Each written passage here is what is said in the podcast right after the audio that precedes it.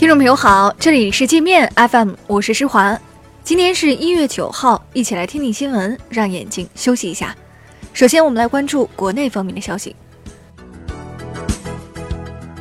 国税总局就个人所得税 APP 中没有详细说明的事项进行解释，其中子女教育专项扣除，每个正在接受教育的孩子可以扣除一千元，两个孩子可以扣除两千元。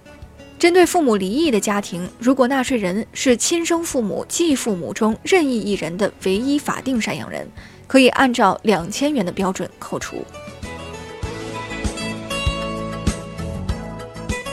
中美副部级经贸磋商九号结束，比原计划的时间多了一天。外交部发言人陆康说，延长谈判时间表明双方都很认真，磋商结果很快会发布。川普曾多次发推称，双方谈判顺利。香港特区行政会议通过国歌法草案，规定特首、立法会议员等公职人员宣誓前必须奏唱国歌，任何人篡改、歪曲、贬损国歌，可判刑三年，罚款五万港币。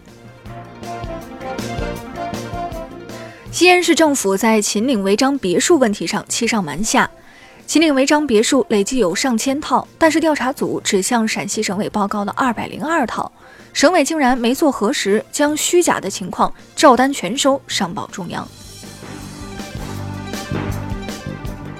民政部取消养老机构设立许可，要求下属各部门不再受理相关申请，也不得变相审批。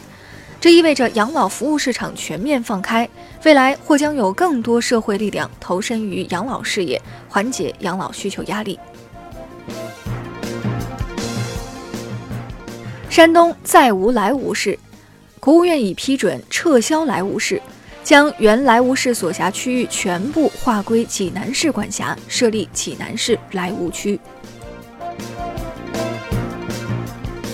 海南将从今年三月一号起执行新的大气污染防治条例，逐步禁止销售燃油汽车，减少煤炭消费总量。二零一九年央视春晚有望恢复真唱，多名当红歌星表示，春晚真唱是对观众的尊重。有网友评论说：“看了这么多年的春晚，原来都是假唱啊！”微博大 V 曝光卫生状况糟糕的五星级酒店，主管部门经过漫长调查后，对七家涉事酒店分别罚款两千元。有媒体调侃说：“罚款两千元，那还不如让这些酒店写两千字的检查。”张扣扣因故意杀人、故意毁坏财物被汉中中院一审判处死刑，张不服判决，决定上诉。一九九六年，张扣扣母亲因邻里纠纷被邻居打死，邻居被判刑七年。张扣扣隐忍二十二年后，将邻居父子三人杀死复仇。共享汽车平台途歌被法院冻结账户存款二百六十六万余元。此前，途歌因押金难退、拖欠债务，被用户和供应商追债。用洗衣机洗羽绒服，当心引发爆炸。洗衣机甩干羽绒服时，衣服里的气体无法释放，会导致面料、羽绒和洗衣机桶壁产生静电。当静电累积到临界点时，就会诱发爆炸。那我们再来关注国际方面的消息。日本福岛核事故后被中国政府禁止的新系大米已获准出口中国。首批出货的月光牌大米一共一千公斤，日方计划本月底开始在上海的直销店上架出售。华盛顿邮报和美国保守派造谣称，中国制造的地铁车厢是间谍设备，可以监听乘坐地铁的美国官员的谈话。这些造谣者还说，中车故意在列车系统里留漏洞，以便恐怖分子侵入，制造车祸。西班牙三家电信运营商不惧美国压力，坚持在 5G 试点项目中与华为和中兴合作，采用这两家中国企业的设备。西班牙电信此前普遍使用爱立信设备，去年曾因设备故障陷入大面积瘫痪。三星芯片和手机销量大幅下滑，预计二零一八年第四季度利润与第三季度相比下降百分之三十八点五。为了给投资者一个说法，三星甩锅中国，称中国经济放缓和中美贸易战导致三星受伤。三星其实应该从过去两年自身不断的丑闻上找找原因。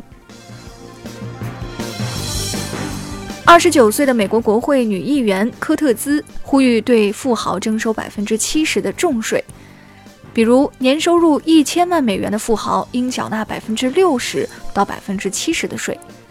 科特兹说，富豪们赚那么多钱，应该多做点贡献。科特兹的主张遭到富豪和为富豪服务的政客们的猛批。印度总理莫迪说，印度要在2022年前实现载人航天，将三个宇航员送上太空。有印度科学家泼冷水，说这样干是在拿生命开玩笑。乐天免税店因萨德事件被冷落一年多后，重新受到中国游客的追捧。乐天明洞免税店2018年销售额超过35亿美元，日均销售额超过990万美元，创下世界纪录。去韩国旅游的中国人还真是能买啊！